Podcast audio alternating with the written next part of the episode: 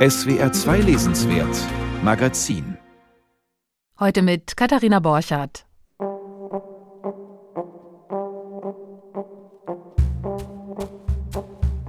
Heute zu Gast in der Sendung der Lyriker Dinscher Gütschieter.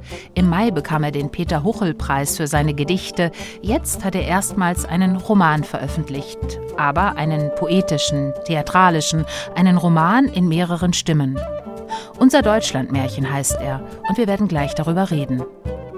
Außerdem besprechen wir die neuen Bücher von Julian Barnes und von Elfriede Jelinek und noch einige mehr. Und der Autor Leif Rand verrät, welches Buch ihm besonders wichtig ist. Die Musik dazu macht das Ensemble Fisfus. Lale, Colors of Eurasia heißt ihr Album Oriental Jazz.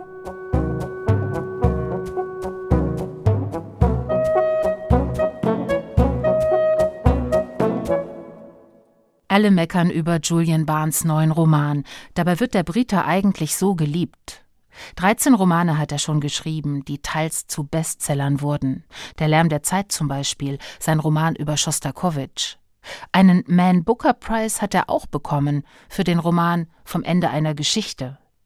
Jetzt kommt Elizabeth Finch hinzu, Barnes neuester Roman. Und wohin man auch schaut, alle sind unzufrieden damit. Der Guardian meckert, die Washington Post auch. Selbst die Los Angeles Review of Books, die dem Roman eine meterlange Rezension gewidmet hat. Alle finden, der Roman klappert, seine drei Teile sind verquer verkantet, dazwischen bleiben große Lücken. In den Lücken aber entstehen interessante Fragen. Mein Kollege Alexander Wasner hat einige gefunden. Elizabeth Finch ist eine beeindruckende Frau. Kettenraucherin, Migränepatientin, eine der unabhängigsten Köpfe, die man sich an einer Hochschule vorstellen kann, angstfrei und hochsouverän. Sie stand vor uns ohne Notizen, Bücher oder Anzeichen von Nervosität. Das Pult war mit ihrer Handtasche belegt, sie schaute in die Runde, lächelte, schwieg und begann. Kultur und Zivilisation heißt ihr Seminar. Es gibt eine Leseliste, aber die ist nicht verpflichtend. Julian Barnes erzählt die Geschichte der Elizabeth Finch aus der Perspektive eines ihrer Studenten. Der heißt Neil und schlägt sich im Lauf des Romans als Kellner, Comedian und geschiedener Vater durch. Er ist von der ersten Vorlesung an ihr Fan, schreibt mit, nimmt ihre Denkbewegungen auf, als wären es die Worte einer Heiligen. Philosophie, praktische Lebensgestaltung, Religionsgeschichte. Elizabeth Finch kennt keine Schubladen. Auch nach dem Studium gehen der Comedian Neil und seine Dozentin regelmäßig essen. 20 Jahre lang. In ihrer Gegenwart war ich klüger, ich wusste mehr, ich konnte besser argumentieren und ich wollte ihr unbedingt Freude bereiten. Doch was soll man erzählen über eine Frau, egal wie toll sie ist, wenn biografisch wenig passiert und das, was den Helden am meisten fasziniert, das stoisch wilde Denken der Heldin ist? Julian Barnes kann sich in diesem Buch nicht richtig entscheiden zwischen Roman und Theorie. Er packt 20 Jahre Schüler-Lehrer-Verhältnis in die ersten 60 Seiten und lässt Elizabeth dann sterben. Danach beginnt, was bei Heiligen nun mal postmortem kommt. Neil kommt in den Besitz des schriftlichen Nachlasses, aphoristische Texte, Tagebuchansätze, Notizen und er versucht daraus ein Denkgebäude aufzubauen. Manche der aphoristischen Kurztexte sind wirklich schön. Die Welt ist schlecht eingerichtet, weil Gott sie ganz alleine erschaffen hat. Er hätte ein paar Freunde zu Rate ziehen sollen. Bei anderen hat man das Gefühl, Elizabeth Finch sei sowas wie die Sprechpuppe von Julian Barnes, der hier seine eigene Geschichtstheorie ausarbeitet, denn historische Stoffe durchziehen seine Bücher schon immer, sei es Schostakowitsch in der Stalinzeit in Barnes Bestseller Der Lärm der Zeit, sei es das französische 19. Jahrhundert im Roman Flauberts Papagei oder überhaupt eine Geschichte der Welt in zehneinhalb Kapiteln, wie ein Erzählband von ihm heißt. Jetzt legt er seiner Heldin eine Notiz in den Nachlass. Die Leute sagen, es sei alles durch die Genetik bestimmt, durch die Erziehung, durch die Geografie, durch den Aufenthalt im Mutterleib, durch die Natur, durch Umwelteinflüsse. Sie merken nicht, dass da ein Elefant im Raum steht und laut trompetet Historie. Und damit kommen wir, ganz natürlich, zum großen, irritierenden Moment des Romans und das heißt Julian Apostata. Neil schreibt nämlich auf der Basis von Elizabeth nachgelassenen Notaten ein Essay über den römischen Kaiser Julian Apostata, der im vierten Jahrhundert versuchte, das sich ausbreitende Christentum wieder zurückzudrängen. Er tat das, indem er es als eine Religion unter vielen eingemeindete und tolerierte, die Christen feindeten ihn dafür heftig an. Am Schluss, im dritten Teil, versucht der Erzähler, einen Aphorismenband zusammenzustellen. Er will partout ein Denkgebäude errichten aus dem Nachlass von Elizabeth Finch, und damit tut er, was die Christen mit Jesus gemacht haben. Nachgeborene neigen zu Verklärung, Mythologisierung, Verkürzung der These. Aber jeder Glaube ist falsch, wenn er sich zum Dogma erhebt. So kann man Julian Barnes in seinem neuen Roman wohl lesen. Man muss seine Gläubigkeit, seine Jugendobsessionen verlieren, um in der Realität anzukommen, und es ist das, was Barnes, auch das nicht zum ersten Mal, nennt Erwachsensein. Elizabeth Finch kämpft mit Apostata in ihrem Nachlass. Sie kann nicht fertig werden. Sie war einfach der erwachsenste Mensch, dem ich je begegnet bin. Das sagt Neil gleich zweimal, am Anfang und am Ende des Buchs. Er meint, Elizabeth Finch versteht beide Seiten Apostatas, die Toleranz gegenüber den Christen und die trotzdem perfide Strategie, sie mit dieser Toleranz einzuhegen in die spätrömische Gesellschaft. Was es heißt, erwachsen zu sein, ist sowas wie ein Lebensthema von Julian Barnes. Schon in seinem Debütroman Metroland von 1980 ließ er zwei junge Engländer über das Erwachsenwerden nachdenken. Sie fraßen sich durch die ganze französische Literatur, kamen sich unheimlich cool vor. Am Ende aber blieb auch ihnen nur eine, allerdings um zahllose Träume bereicherte bürgerliche Existenz. Metroland war, zumindest für junge Leser, ein beeindruckendes Buch zu den vielen Fragen des Erwachsenwerdens. Auch über Elizabeth Finch kann man jetzt, als älterer Leser, 40 Jahre nach Metroland, viel nachdenken. Das Lesevergnügen ist leider getrübt dabei. Richtig entschieden zwischen Essay und Roman hat der Autor sich nicht. Der Held, seine Professorin, ihr Bruder. Es gibt viele interessante Figuren, die etwas verloren zwischen den Texten, die im Roman produziert werden, herumstehen. Gleichzeitig macht der süffige und immer ironiebereite Schreibstil von Julian Barnes auch die entlegensten religionsgeschichtlichen Einsprengsel zur überraschend gegenwartskompatiblen Lektüre. Sagen wir mal so, Julian Barnes hat eine Erzählung und einen Essay geschrieben. Es war nicht die beste Entscheidung, das zusammen als Roman zu bezeichnen.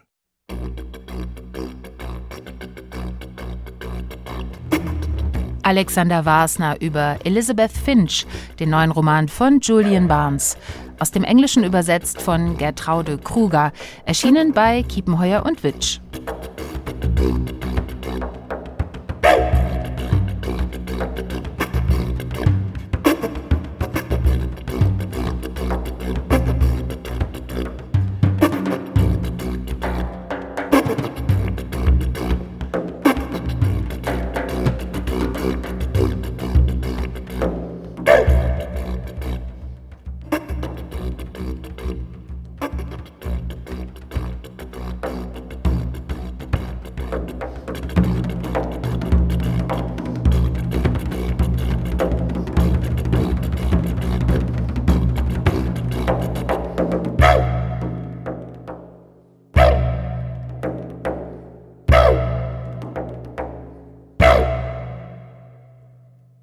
Unser Deutschlandmärchen heißt das neue Buch von Dinçer Gütscheta, ein autobiografischer Roman, die Geschichte seiner Familie, die aus der Türkei stammt und die seit den 1960er Jahren in Nordrhein-Westfalen wohnt.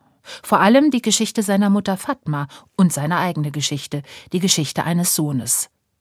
Eigentlich aber ist Dinçer Gütscheta Lyriker.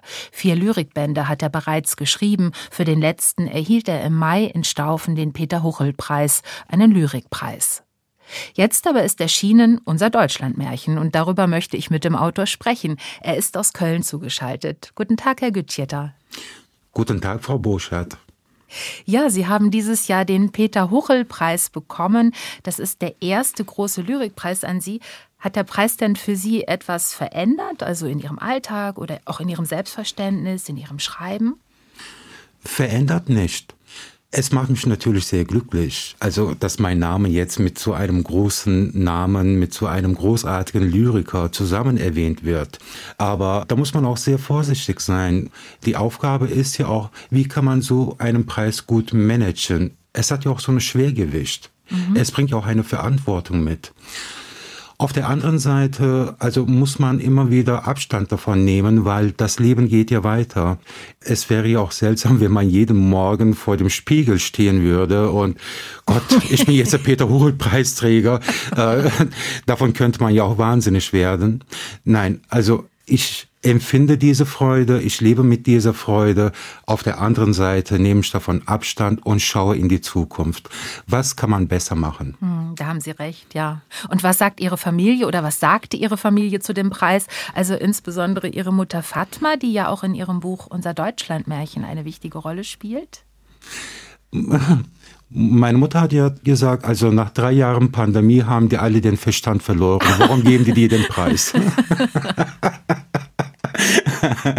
und diese Anekdote erzähle ich seit sechs Monaten. Alle lachen darüber. Ja, sehr schön. Mm, und weil für sie war es ja immer die Angst, was wird aus ihm werden? Ihren Sohn. Ja, ja, mhm. weil in ihrer Kultur ist es ein bisschen fremd, dass man mit Worten, mit Schreiben sein Geld verdienen kann. Ja. Also für sie muss man schon im Blaumann an der Maschine sitzen und hart arbeiten. Eine andere Welt ist ja für sie ein bisschen fremd. Aber jetzt mittlerweile, wo die ganzen Journalisten, Journalistinnen uns besuchen im Haus, mit denen kommt sie ja auch in Kontakt und natürlich ist sie ein bisschen stolz. Ja, Sie haben auch einen ganz ordentlichen Beruf gelernt zuerst mal, ne? Sie haben eine Ausbildung gemacht. Auch ganz ordentlich, ja. Ich habe eine Ausbildung zum Werkzeugmechaniker gemacht. Das hatte den Grund, ich wollte so früh wie möglich finanziell unabhängig sein. Also mit 16 habe ich die Industrie betreten und dann bin ich dort auch 16 Jahre lang geblieben. In Staufen, da haben Sie im Mai auch einen Brief vorgelesen, einen Brief, den Ihr Vater 1965 an seine Eltern in Anatolien schrieb. Das war ein Brief aus Deutschland und in ungefähr dieser Zeit reiste auch Ihre Mutter dann nach Deutschland, um ihren Vater zu heiraten.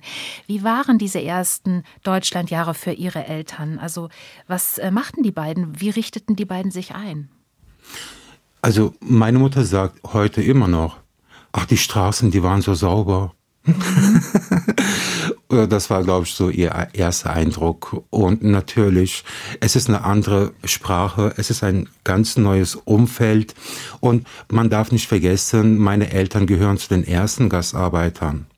Und äh, die mussten sich zuerst mal zurechtfinden. Es gibt ja auch diese schöne Anekdote, mein Vater erzählt es immer, die kamen hier in Köln an und durften im Kölner Dom beten. Das war. Äh, also ihr muslimisches Gebet verrichten. Ja, ja, mhm. ja. Also die kamen, also die sammelten sich 500, 600 Männer im Kölner Dom und durften dort beten. Dann kamen die natürlich in diese Arbeiter-WGs. Meine Eltern kamen nach Neuss. Dort am Bergwerk hat mein Vater angefangen zu arbeiten. Meine Mutter, sie hat in der Schuhfabrik gearbeitet. Und dann zogen die nach Nettetal. Mhm. Das ist an der holländischen Grenze, ne? kurz vor ja, Venlo. Ja, ja. Dort gab es eine weltberühmte Teppichfabrik, Niedig, und die haben erfahren, dass sie dort Arbeiter brauchen und sind dann auch dahin gezogen. Ihre Mutter, sie arbeitete viel, sie kochte und äh, sie wollte auch gerne Kinder haben. Aber es dauerte dann 14 Jahre, bis es endlich klappte. Ja, und konnte dann auch der erste von zwei Söhnen geboren werden und das waren sie. Und ja, wie das vor sich ging und was ihre Mutter dachte und erlebte, das hören wir jetzt mal in einer kleinen Lesung. Die Lehre findet ihre Fülle. Das Jahr 1979. Meine 14-jährige Lehre findet ihre Fülle. Im siebten Monat wird das Kind mit Kaiserschnitt geholt. Betäubt liege ich im Krankenbett. Öffne meine Augen, die Atemzüge meiner Mutter höre ich. Der Gott hat deine Gebete erhört. Du hast einen Welpen auf die Welt gebracht, murmelte sie. Die Krankenschwester kommt ins Zimmer, in ihren Armen das Wunder. Sie legt das Kind auf meine Brust. Ich bin zwar noch nicht klar im Kopf, aber ich weiß, es ist mein Kind, ein sehr haariges Kind. Die beiden Augenbrauen stehen wie zwei Halbkreise dicht nebeneinander. Bis zu den Ohrläppchen fällt das Haar. Sei still, flüstere ich zu meiner Mutter. Sei still. Das ist mein Sohn, mein Sohn, weiß und weich wie eine Flocke. Ich will ihn Murat nennen. Auf Türkisch bedeutet Murat der Wunsch. Mein größter Wunsch geht in Erfüllung. Einen Tag später kommt ein Telegramm aus der Türkei. Schwiegerpapa schreibt, wir sollen das Kind Dinça nennen. Ich widerspreche nicht. Die Krankenschwester schreibt Dinscher in den Mutterpass.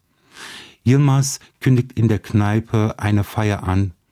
Eine Woche lang sind alle Getränke frei. Die Schulden werden vergessen. Die Geburt eines Sohnes macht ihn zum Sultan, zu einem Sultan mit nacktem Hintern. Mit dem Kind komme ich in das verwüstete Haus zurück. Gott sei Dank ist Dinscher ruhig. Nach dem Stillen schläft er gut fünf, sechs Stunden durch. Mein Mutterschaftsurlaub endet. Ich gehe zu meiner Mutter. Sie lebt seit einiger Zeit wieder bei meinem Bruder, zieht seine Kinder groß. Mutter, komm zu mir. Du kennst den Yilmaz. Ich muss arbeiten. Ich kann das Kind nicht allein lassen. Die Klinken sind dornig. Die Klinken sind dornig, die Schlösser verrostet. Ich werde bestimmt nicht mit deinem Mann unter einem Dach leben. Die Schlösser sind verrostet. Der Rettungsring der Familie ist auf einmal in der ganzen Sippe nichts mehr wert. Mein Schwager kriegt alles mit. Kündige, sagt er. Du hast endlich nach Jahren ein Kind. Erziehe dein Kind selbst. Das Geld fehlt so oder so. Ich mach, was er sagt. Ich kündige meine Stelle. Danke, Dinscher Gütscheta. Das war eine Lesung aus Ihrem neuen Buch, Unser Deutschlandmärchen. Ja, ich bin noch ein bisschen aufgeregt, Frau ja? Burschardt, deshalb. Sorry. Worüber sind Sie aufgeregt? Ja, also das sind jetzt so meine ersten Lesungen. Ja. Und, und äh, also ich habe das Manuskript vor Monaten abgegeben und äh, also kam dann nicht nochmal in Berührung mit dem Text und jetzt auf einmal ist es wieder vor mir. Ist so, ja. Ja. Sie haben das Buch im Mikrotext Verlag veröffentlicht, Ihre Lyrikbände äh, vorher in Ihrem eigenen Verlag, dem Lyrikverlag Elif. Warum haben Sie dieses Buch an einen anderen Verlag gegeben? Ganz einfach, weil die Nicole Richter, meine Verlegerin, kam vor drei Jahren mit der Idee, einen Roman oder ein Buch mit mir zu veröffentlichen. Und äh, also wenn sie mich damals nicht gefragt hätte, gäbe es heute nicht den Roman, weil ich hatte nie die Idee, einen Roman zu schreiben. Ja, Sie sind eigentlich eben Lyriker und ähm, haben vier Lyrikbände verfasst und äh, ja, jetzt ist es Prosa, allerdings auch poetische Prosa. Wir haben jetzt gerade in der Lesung äh, die Stimme Ihrer Mutter auch gehört, also die Stimme von Fatma. Einige Kapitel in diesem Buch sind aus der Muttersicht erzählt. Da steht dann auch Fatma oben drüber. Andere Kapitel aus ihrer Sicht. Dann steht Dinscha oben drüber. Äh, warum dieses Wechselspiel zwischen Mutter und Sohn? Ich habe es damals Duett genannt, also Mutter-Sohn-Duett. Weil die Vergangenheit mit der Gegenwart irgendwie in Verbindung zu bringen, das war der Wunsch am Anfang. Und so war es für mich möglich, dieses Gespräch aufzubauen es ist ja immer schwer. Man sieht seine Mutter oder man denkt, die Mutter ist da als Mutter in dieser Rolle. Aber viel später merkt man ja, dass die Mutter nicht nur die Mutter ist, sondern eine Frau. Mhm. Dann fängt man an natürlich zu überlegen, eine Frau hat ja auch noch ganz andere Wünsche, als jeden Tag in der Fabrik zu arbeiten oder auf dem Spargelfeld oder das Haus zu putzen. Und da fängt ein Prozess zwischen uns an wo ich sie immer wieder frage, Mutter, was wolltest du? Was waren deine Wünsche? Sie hat es ja immer geschwiegen. Es war ja immer eine Dankbarkeit da, Frau Boschert. Die Dankbarkeit, okay, ich durfte hier nach Deutschland kommen und ich durfte mein Geld verdienen. Und dafür muss ich dankbar sein. Alles andere war nicht relevant.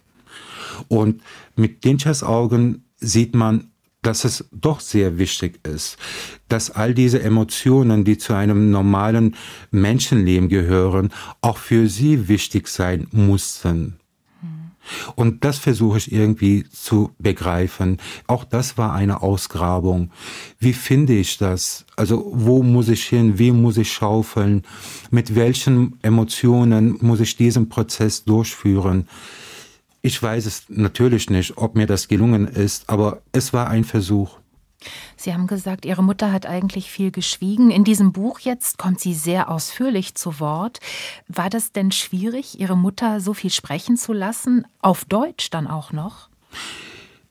Mm, also die Anekdoten, Geschichten, die sie uns immer wieder mal erzählt hat.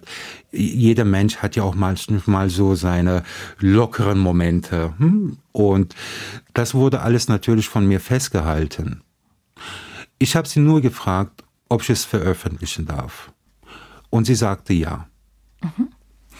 Und ja, nach diesem Freischein äh, habe ich mich intensiver damit befasst, ein bisschen auch mit den Erinnerungen gespielt, in meine Vergangenheit nochmal zurückgeschaut. Und all die Menschen, es gab ja eine ganz große Welt. Es gab die Kneipe von meinem Vater. Es gab die Frauen, die auf dem Feld gearbeitet haben. Es gab die Arbeitskollegen, Kolleginnen, die mit meiner Mutter in der Fabrik gearbeitet haben. Also damals aus Griechenland, Italien oder auch die deutschen Nachbarn. Und die alle gehören auch zu dieser Geschichte. Ja, die Kneipe ihres Vaters spielt eine große Rolle. Es gibt auch ähm, Kneipenszenen aus dieser Kneipe. Das sind ähm, im Grunde Dialoge. Es treten verschiedene Figuren auf. Es gibt auch äh, quasi antike Chöre in ihrem Buch. Also das gesellt sich dann noch zu den Stimmen von Fatma und Dinscher hinzu. Da gibt es zum Beispiel äh, das Lied der Huren, also ein Chor oder auch das Lied der Mütter vor dem Parlament. Das mhm. ist auch sehr poetisch. Sie verbinden da auch verschiedene Dinge stilistisch miteinander, oder? Also ihr lyrisches Schreiben und auch ihre Liebe zum Theater. Ja, also mit den Formenspielen, das gehört heute einfach zur Literatur. Und ich denke, die junge Generation wird damit viel angstloser umgehen. Das ist auch meine Hoffnung. Nur zum Beispiel, also das Lied der Huren ist eine Hommage an die Frauen, die in der Kneipe von meinem Vater gearbeitet haben, weil die Mutter, sie war ja nie zu Hause und diese Frauen haben die Mutter ersetzt, die für mich immer gefehlt hat. Und ich bin denen sehr dankbar natürlich und es gibt natürlich Szenen in diesem Buch, die ich mir auch als Theaterstück vorgestellt habe. Zum Beispiel wie die türkischen Mütter das Parlament stürmen. Also solche Spiele, man kann ja oder sollte ja auch beim Schreiben Spaß haben.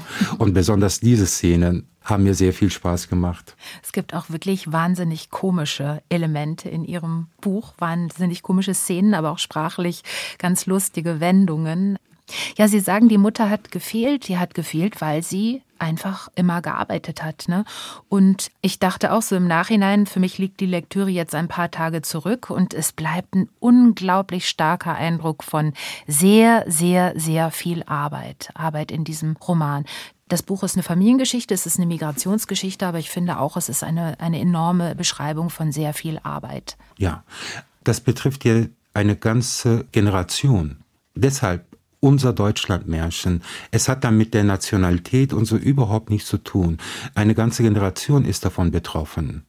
Und die Hauptpflicht war arbeiten, aufbauen, sparen, für die Kinder eine bessere Zukunft planen. Das war die einzigste Sorge. Die äh, ersten Gastarbeiter, die kamen aus der Armut.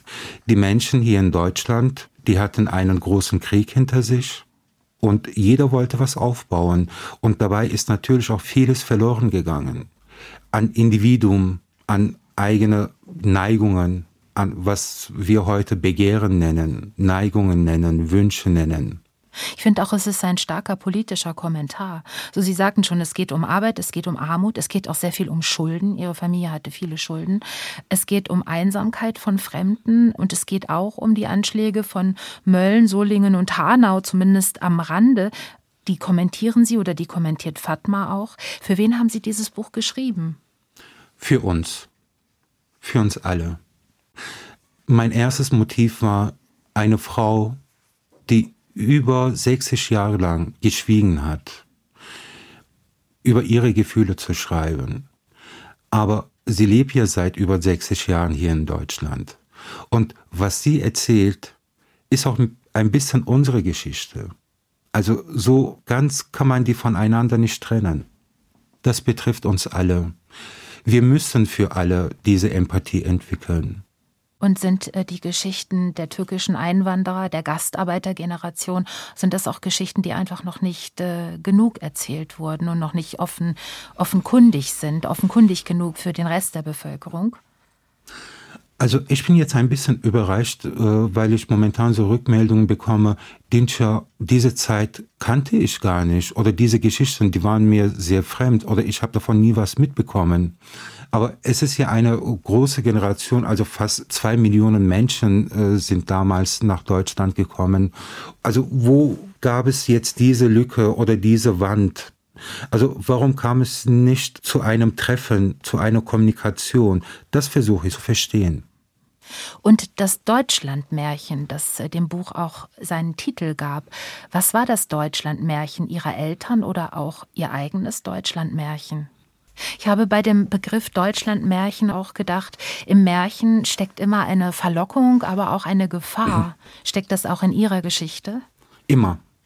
Also anders kann man sich ein Leben nicht vorstellen. In jeder Geschichte, in jedem Märchen gibt es Löcher, äh, Wiesen, morsche Treppenstufen, egal wie vorsichtig man ist. Also es kann immer was passieren. Und so ist es auch in diesem Märchen. Es gibt Hoffnungen, es gibt sehr viele Hoffnungen, aber es gibt auch diese ja, Enttäuschungen, es gibt diese Wunden. Und deshalb nenne ich es ja auch unser Deutschlandmärchen. Weil jeder Mensch, jedes Individuum äh, trägt in seinem Leben diese Wunden, diese Enttäuschungen. Wir äh, lernen vielleicht mit der Zeit, das alles besser zu übertuschen, mhm. zu verstecken. Mhm. Wir lernen einfach diese Kunst. Aber im Inneren ist es, ja, es ist der gleiche Prozess.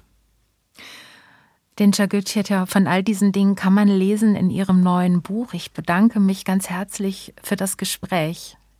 Frau Burschardt, ich bedanke mich ganz herzlich für die Einladung und für dieses wunderbare Gespräch. Gern geschehen und ich sage auch noch Ihr Buch einmal richtig ab. Es heißt Unser Deutschland Märchen und es ist bei Mikrotext erschienen und äh, ja die Aufnahme der Verleihung des Peter Huchel Preises, die findet man auch noch mal im Netz unter peter-huchel-preis.de und ihren eigenen Verlag, den Elif Verlag, findet man natürlich auch im Netz. Äh, er heißt dort elifverlag.de. Mein Name ist Katharina Borchert und Sie können dieses Gespräch auch noch einmal nachhören auf unserer Homepage swr2.de.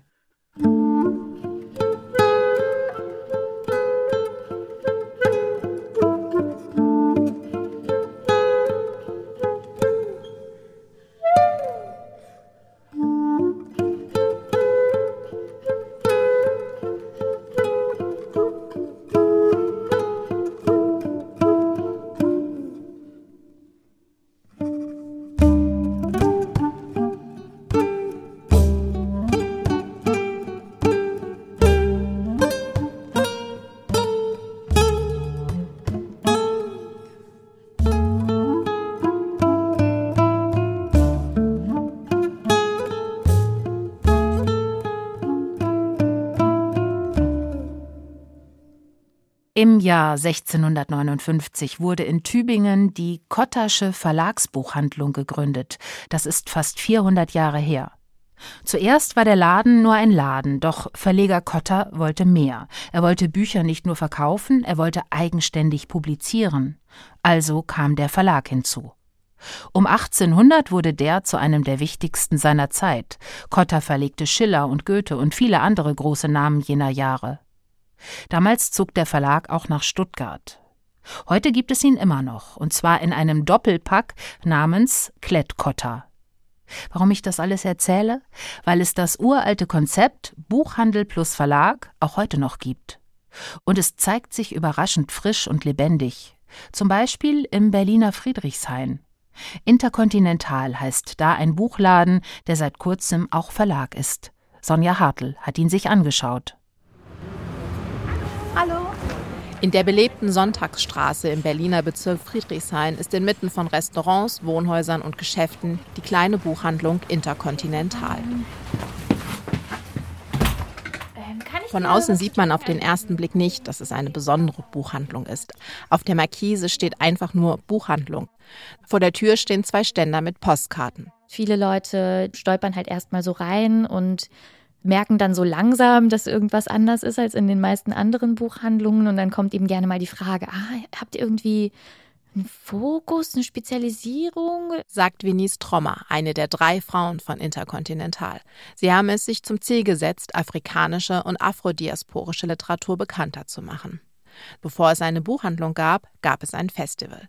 Seit 2018 stellen Stefanie Hirsbrunner, Carla Kutzner und sie das African Book Festival auf die Beine. Es bietet AutorInnen vom afrikanischen Kontinent eine Bühne, um vor allem auch über ihre Kunst zu sprechen, was eben viel bei äh, Literaturveranstaltungen im westlichen Raum mit afrikanischen AutorInnen ein bisschen zu kurz kommt, sie häufig eher zu politischen Themen oder so ein bisschen als ja quasi PressesprecherInnen eines gesamten Kontinents oder eines Landes verstanden werden und sich dann zum Teil eben auch zu Themen äußern sollen, über die sie gar nicht schreiben. Ein Wochenende voller literarischer Veranstaltungen. Toll. Wenn man da aber ein Wochenende hat und hinterher die Wirkung so verpufft, weil die Bücher irgendwie doch nicht verfügbar sind, beziehungsweise auch beim Festival selbst die Organisation des Büchertisches wir eine externe Buchhandlung gegeben haben und das halt auch ziemlich schwierig war, für die irgendwie an die Bücher ranzukommen oder dann in Kommission zu nehmen, wenn AutorInnen sie mitgebracht haben. Dachten wir, okay, wenn wir ein neues Büro suchen, dann mit Ladenfläche und dann machen wir einfach auch eine Buchhandlung auf.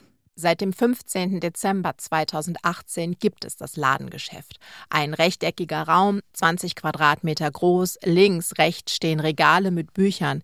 In der Raummitte ein gut sortierter Büchertisch mit aktuellen Titeln wie Zizi Dangaremgas Verleugnen und Josephine Aprakus Kluft und Liebe. Dazwischen wenige Titel ohne afrikanischen oder afrodiasporischen Bezug. Bücher, die sie selbst gelesen und für gut befunden haben oder die auch oft nachgefragt werden. Mareike Fallwickels Die Wut, die bleibt, ist darunter.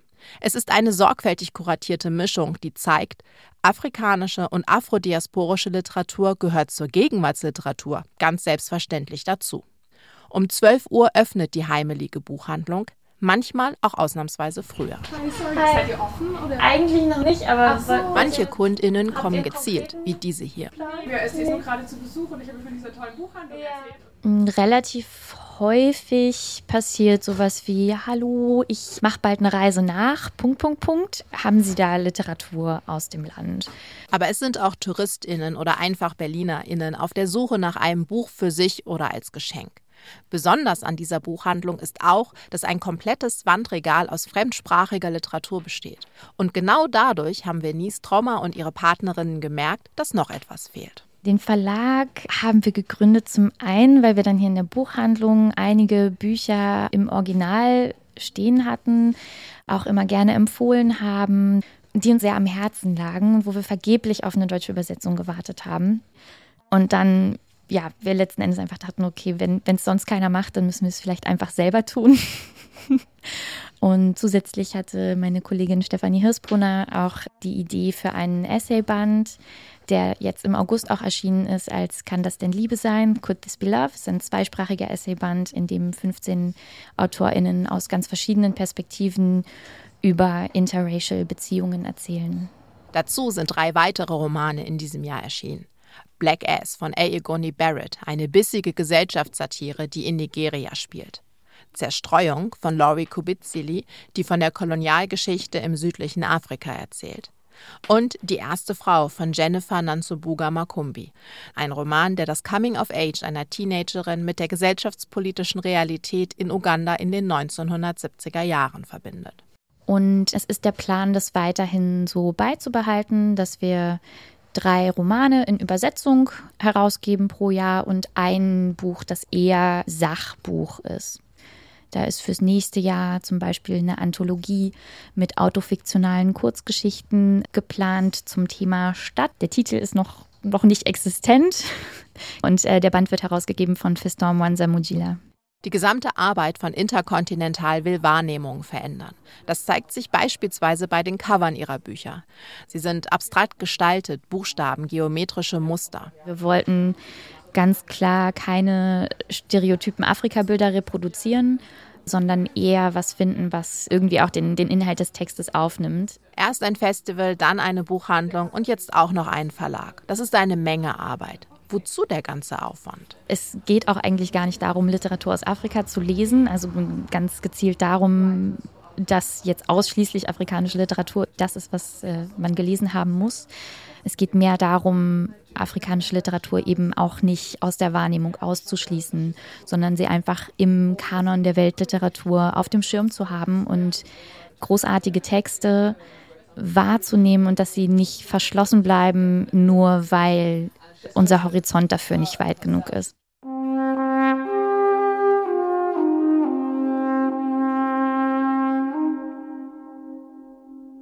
Ein Besuch bei Intercontinental in Berlin, eine Verlagsbuchhandlung mit Afrika-Schwerpunkt. Sonja Hartl hat sie sich angeschaut für SWR 2.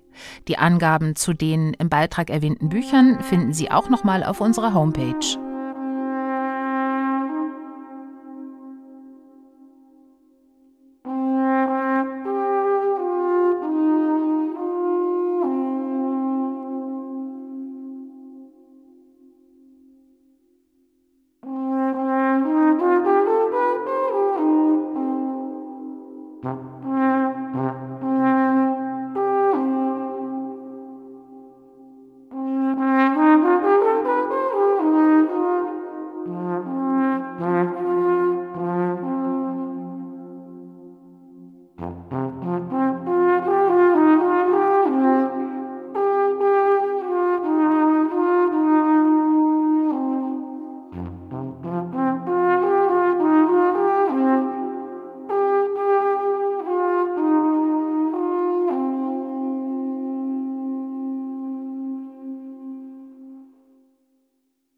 Sich durch die Welt bewegen, Menschen begegnen, Oberflächen wahrnehmen und sich inmitten all dessen intensiv selbst spüren. Darum geht's im aktuellen Roman von Leif Rand, Allegro Pastel, der übrigens auch bald verfilmt wird. Dieses Semester hat Leif Rand die Poetikdozentur an der Hochschule Rhein-Main in Wiesbaden inne. Wie schreibt er und warum gerade so? Seinen ersten Vortrag darüber hält er übernächste Woche im Audimax. Die Veranstaltung ist öffentlich. Hier aber verrät er schon einmal, wem er sich stilistisch verwandt fühlt. Hi, mein Name ist Leif Rand. Ich bin selbst Autor von Utopien und Liebesgeschichten. Und ähm, das Buch, das ich vorstellen würde, ist eins, das mich so in meinen frühen Zwanzigern erstaunlich beeindruckt hat, weil ich eigentlich niemand war, der sich sehr von vielen Büchern hat beeindrucken lassen. Ich habe auch gar nicht so viel gelesen. Aber die Angst des Tormanns beim Elfmeter von Peter Handke, damals in einem abgegriffenen Sokam-Taschenbuch, hat mich schon begeistert. Vielleicht, weil ich sowas in der Form vorher noch nicht gelesen hatte. Ein Text, der äh, von Satz zu Satz sich arbeitete und dabei irgendwie Spannung hielt, obwohl es einerseits total handlungsgetrieben ist, weil die ganze Zeit Handlung auch passiert oder Wahrnehmung passiert aber trotzdem jetzt im klassischen Plot-Sinne einfach letztlich ein Mann, ein, äh, man könnte sagen, massiv entfremdeter Mann bewegt sich durch die Stadt Wien, irrt herum und findet alles bedrohlich und unangenehm und hat immer wieder wie so Wahrnehmungspleens. Das hat mich damals total auch motiviert, weil das ähnlicher Ansatz war, wie ich zu dem Zeitpunkt auch Schreiben irgendwie interessant fand. Also gar nicht von Figuren oder Handlung her gedacht, sondern von der puren Beschreibung, dass man was wahrnimmt und äh, genau benennt. Und über diese Benennung passiert dann was, was dann irgendwie fasziniert, auf welche Art auch immer. Und dieses Buch trug dann so ziemlich viel Geheimnis in sich. Und ich fand es aber auch auf der anderen Seite in seiner ganzen eigentlich bedrückenden Stimmung auch total lustig. Also ich fand dann immer wieder Sätze auch so bemerkenswert lustig. Und es gefiel mir auch, dass die Sätze so nebeneinander standen teilweise gefühlt ohne Zusammenhang. Also es sind einfach verschiedene Wahrnehmungs, kurze Wahrnehmungssätze und hat noch gar nicht so diesen Fluss. Das war damals auch so ein bisschen der Stil, in dem ich selbst geschrieben habe oder dann auch selbst vielleicht auch schreiben wollte, beeinflusst von diesem so jungen Peter Handke. Ich hatte es sozusagen eigentlich noch sperriger in Erinnerung, als ich es jetzt fand. Und gleichzeitig denke ich jetzt auch, ja, okay, es ist auch für mich jetzt so spürbar auch Prosa eines jungen Mannes, irgendwie jemand, der noch unter 30 ist und dann ähm, so ein bisschen eitle Wahrnehmungen auch beschreibt. Ich finde es aber immer noch ungebrochen faszinierend und der Text hat auch so eine, hat immer noch eine starke Autorität. Also jedes Wort steht an der richtigen Stelle. Ist einfach so stilistisch sehr karg und genau.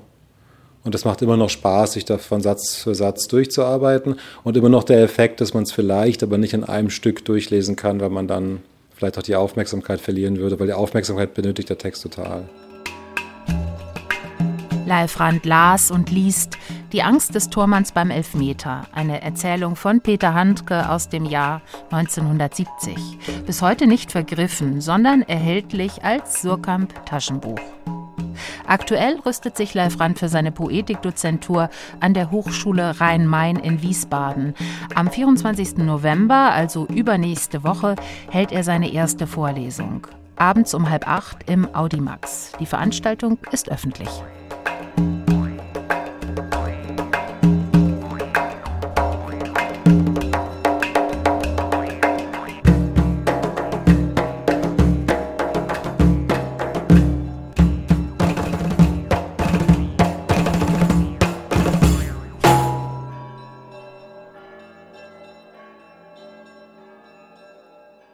Wenn es Elfriede Jelinek gibt, dann kann es auch uns geben. Den Satz muss man mal kurz auf sich wirken lassen.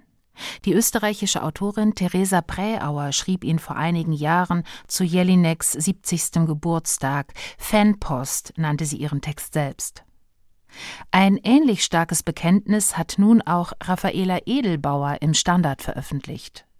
Edelbauer ist österreichische Buchpreisträgerin und sie schreibt, Elfriede Jelinek ist ohne jeden Zweifel der Grund, warum ich schreibe. Trotz aller Anfeindungen, Jelinek stärkt. Gerade diese Woche erst ist auch ein Film über sie in die Kinos gekommen. Und morgen erscheint ihr neues Buch, Angabe der Person. Oliver Pfullmann stellt es vor. Jemand musste Elfriede J. verleumdet haben, denn ohne dass sie etwas Böses getan hätte, stand sie eines Tages im Verdacht der Steuerhinterziehung. Das bizarr anmutende Ermittlungsverfahren gegen Elfriede Jelinek ist zwar inzwischen längst eingestellt, hatte aber literarische Folgen. Angabe der Person. So heißt das neue Werk der österreichischen Autorin, in dem sich alles um Schuld und Schulden dreht. Der Text macht keinen Hehl daraus, woran er sich entzündet hat. Daran, wie vor über zehn Jahren eifrige Steuerfahnder das Haus der Literaturnobelpreisträgerin in Wien-Hütteldorf durchsuchten und dabei zur Beweissicherung deren Zitat Schriftteilen ebenso einkassierten wie die Festplatte der Autorin. Sie haben sich alles genommen. Na ja, nicht alles, aber doch. Ich sage es zum hundertsten Mal, wenn's reicht. Das ist das Schlimmste für mich, dass Sie alles Geschriebene von mir haben. Damit kann ich nicht leben. Deshalb schreibe ich es hier. Ich schreibe auf, was mein Leben ist, und dann schmeiße ich es weg. Oder Sie machen das selber. Soll ich mich etwa auch wegschmeißen? Vor Lachen? Auch wenn Elfriede Jelinek ihre Texte und Datenträger inzwischen wieder zurück hat, ein Albtraum verfolgt sie bis heute, wie sie schreibt nämlich wie besagte Steuerfahnder zu Hause ihren Gattinnen und Kindern aus privaten E-Mails der sogenannten Skandalautorin vorlesen und sich dabei vor Lachen auf dem Boden wälzen. Eine wahrhaft groteske, ja kafkaeske Fantasie natürlich, aber auch eine von einer gewissen Ironie. Denn es ist ja so, seit Elfriede Jelinek 2004 mit dem Literaturnobelpreis ausgezeichnet wurde, ist ihre Existenzform als Schriftstellerin einigermaßen paradox. Einerseits hat sich Österreichs umstrittenste Autorin wortreich aus der Öffentlichkeit zurückgezogen, gern unter Verweis auf ihre ganz persönlichen Sozialphobien, die sie schon vor dem Corona-Lockdown in einer Art Selbstisolation festhielten. Andererseits aber wurden sozusagen im Gegenzug die Texte, die Jelinek in jüngerer Zeit publizierte, immer privater und persönlicher. Wobei diese Veröffentlichungen zuletzt vorwiegend im Internet stattfanden, auf ihrer Webseite nämlich. Man darf vermuten, dass Jelineks Absage an die Verwertungsmechanismen des Literaturbetriebs von dem Umstand erleichtert wurde, dass ihr die schwedische Akademie zusammen mit der Nobelmedaille auch ein Preisgeld von knapp einer Million Euro bescherte. Auch ihr bislang letztes großes Prosawerk, den Privatroman Neid, veröffentlichte die Autorin 2007 auf ihrer Webseite, kostenlos zum Download. Ihr neues Werk erscheint zwar wieder in ihrem alten Hausverlag Rowold, hat mit Neid aber eine Gemeinsamkeit. Denn auch in Angabe der Person erinnert sich Jelinek ausgiebig an ihre jüdischen Vorfahren. An Onkel Adalbert zum Beispiel und wie er sich als Theaterkritiker in eine prima Ballerina verliebte. Später im KZ verlor er einen Arm und beging nach Kriegsende wie so viele Holocaust-Überlebende Suizid. Gewohnt sarkastisch und mit viel Selbstironie wappnet sich die Autorin dabei auch gleich gegenüber den offenbar unvermeidlichen Vorwürfen ihrer Verächter, dass sie von ihrer privaten Erinnerungsarbeit nur selbst profitieren wolle. Das ist halt leider meine Spezialität. Opfer suchen und, wenn keine vorhanden, dann Opfer sein. Ich will Spezi von Opfern sein, wenn ich nicht das Opfer selbst sein kann. Lasst mich das Opfer auch noch spielen. Wenigstens eine Freundin der Opfer. Ja, das tut nicht weh, das will ich sein. Genau. Nur hinsehen ist mir zu wenig. Was für ein Buch ist nun Angabe der Person? Es einen Roman zu nennen fällt schwer, schließlich gibt es weder Figuren noch eine Handlung. Der Klappentext spricht von einer Lebensbilanz. Das passt insofern, als die knapp 200 weitgehend absatzlosen Seiten einem langgezogenen Sprachstrudel gleichen, mit vielen klassischen Jelinek-Themen als Füllung. Allen voran Österreichs verdrängte NS-Vergangenheit und der ewig virulente Frauenhass. Aber auch der Umgang mit Flüchtlingen und die über Corona-Leichen gehende Gier in den alpinen Skiorten und vor allem der globale Finanzkapitalismus, der mit seinen Fantastilliarden, seinen Briefkastenfirmen und seinen kleinen und großen Steuersündern für Jelinek all die anderen Themen verbindet. Ein potenziell unendliches sprachartistisches Spiel mit Assoziationen und Mehrdeutigkeiten, das ebenso bitterböse wie entlarvend ist, oft genug aber auch einfach nur langweilig. Immerhin gibt es in dem Buch eine Ich-Erzählerin, Elfi. Das alter Ego der 76-jährigen Autorin lamentiert über Erfahrungsverlust und Vergesslichkeit und dass sie nur noch, Zitat, sinnlos wie eine alte Krähe auf ihr Schreibgerät einhackt. Doch das berüchtigte Jelinek'sche Stimmenmimikry betreibt Elfi so unbarmherzig wie eh und je all das aufgeschnappte, aufgelesene Gerede von Steuerfahndern, Finanzberatern oder Feierabendvergewaltigern wird gleichsam halb verdaut und mit viel sarkastischem Sprachwitz zur eigenen inneren Reinigung dem Leser, der Leserin vor die Füße gekotzt. Das ist nicht immer schön zu lesen, aber oft genug von absurder Komik. Etwa wenn die Erzählerin in ihrer Verzweiflung an all die smarten Steuertricks denkt, die ihr das Finanzamt vom Hals gehalten hätten. Muttergesellschaften sollten nahezu immer in einem Oasenstaat etabliert werden. Aber wie komme ich dorthin, bitte? Und meine Mutter hat mir schon genügt. Die ist mir bis zum Hals gestanden. Bis hierher, wo ich nicht weg kann, habe ich alles kapiert. Aber wie komme ich in diese Oase? Ich würde es gern wie die Großen machen. Aber ich kann nicht. Ich kann nicht. Geld kann alles. Ich kann nichts. Ich kann ja nicht einmal nach Irland fahren, wo meine Dichterkollegen so lang überhaupt keine Steuern gezahlt haben. Die Glücklichen. So weit, so gut also. Nur dass all das endlos anmutende Karlauern, Sudern und Assoziieren beim Lesen auf die Dauer ganz schön anstrengt und ermüdet. Zumal es weder hilft, den globalen Finanzwahnsinn besser zu verstehen, noch an die sprachliche Radikalität früherer Werke der Autorin wie Lust oder Die Kinder der Toten heranreicht. Angabe der Person ist ein klassisches Spätwerk, an dem vor allem Jelinek-Fans ihre Freude haben dürften. Allen anderen hilft vielleicht der Hinweis, dass sich Jelineks Suada und Lamento am besten in kleinen Dosen genießen lässt. Oder auf der Bühne, wo natürlich auch dieser Text bald landen wird.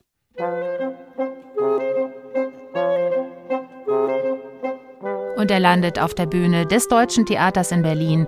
Uraufführung ist am 16. Dezember. Jetzt schon aber kann man einen neuen Film über die Autorin sehen. Er heißt Elfriede Jelinek, die Sprache von der Leine lassen. Und er ist diese Woche in die Kinos gekommen. Elfriede Jelineks neues Buch heißt Angabe der Person. Es erscheint morgen im Rowold Verlag. Sie hörten dazu eine Rezension von Oliver Pohlmann.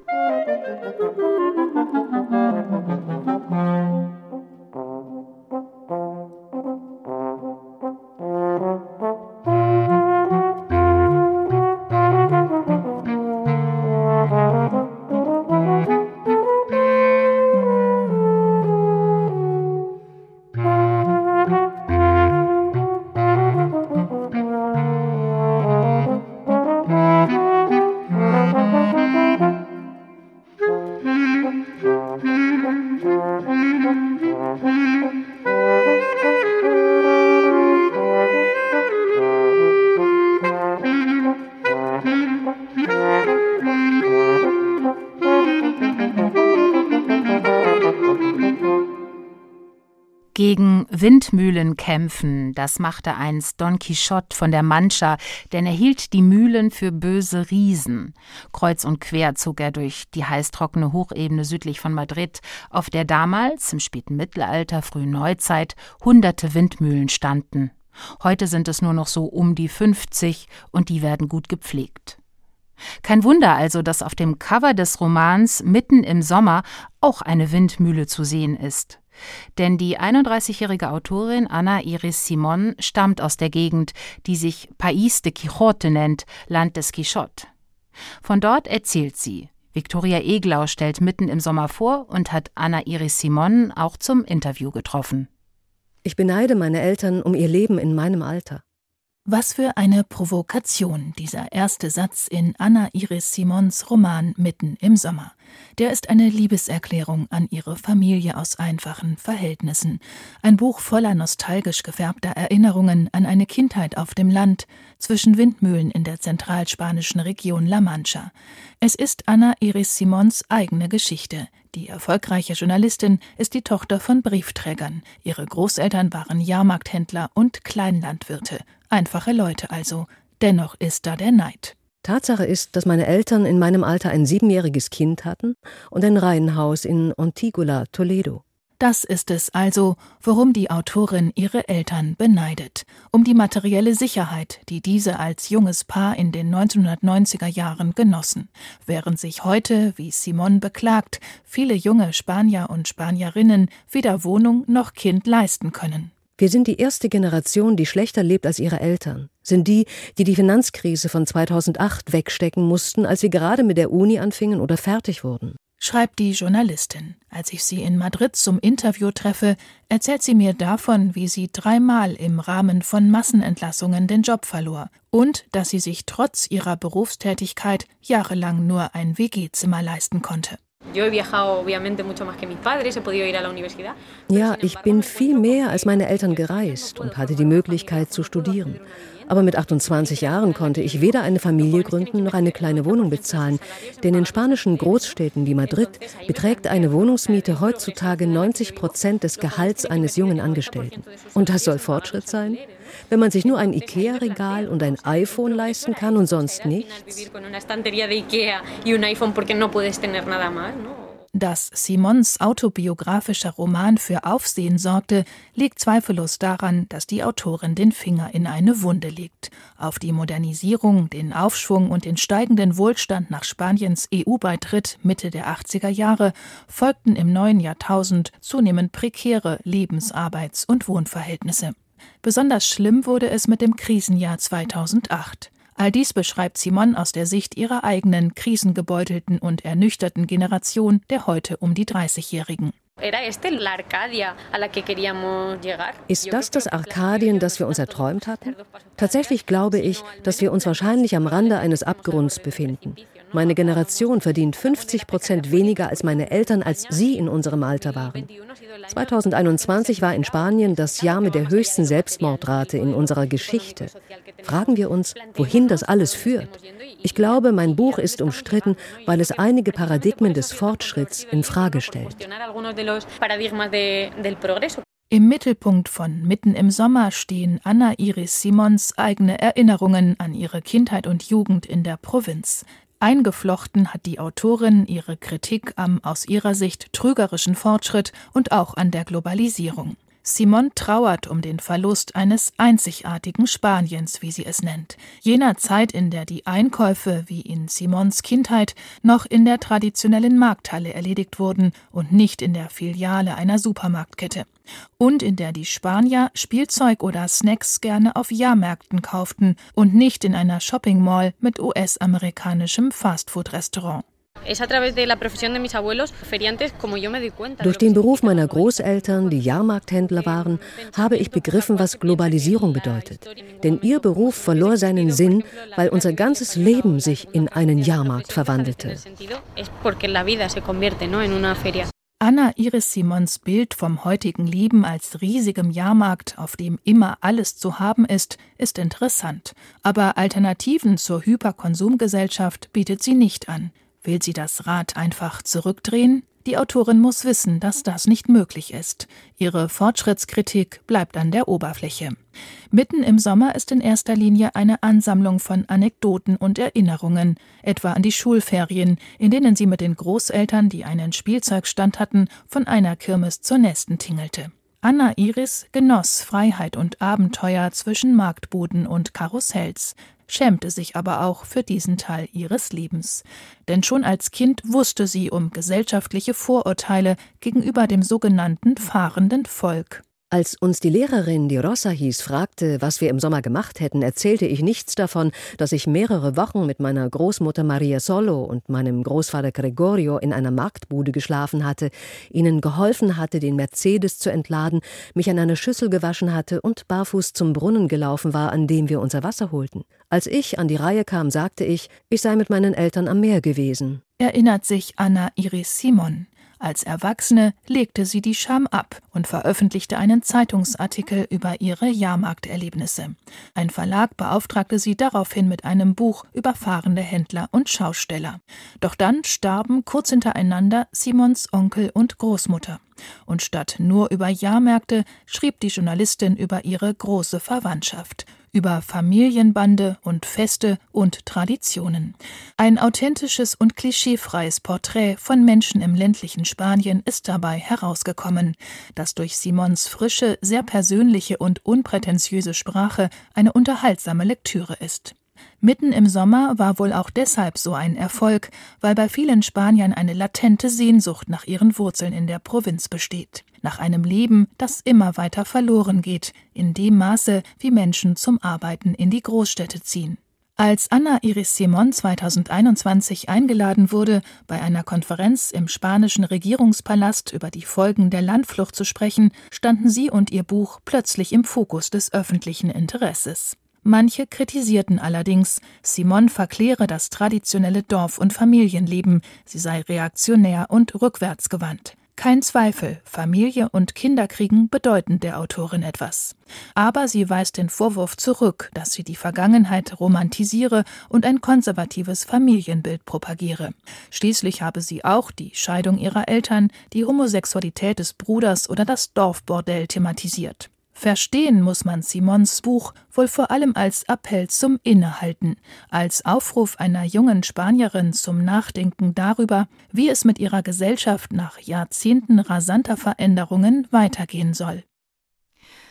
Viktoria Eglau besprach Mitten im Sommer von Anna Iris Simon. Svenja Becker hat den Roman aus dem Spanischen übersetzt. Erschienen ist er im Verlag Hoffmann und Campe. Und apropos Spanien, da setzt man in dieser Jahreszeit Kastanienlikör auf. Man isst Kastaniensuppe und man backt Kastanienkuchen. Das Rezept für so einen Herbstkuchen und für viele andere internationale Spezialitäten gibt's im neuen Jahr wieder im literarischen Küchenkalender aus der Edition Moderne. Prächtig gestaltet und natürlich immer mit den passenden literarischen Zitaten. Kochen mit Büchern, ein Geschenktipp zum Schluss. Weihnachten steht ja schon fast vor der Tür.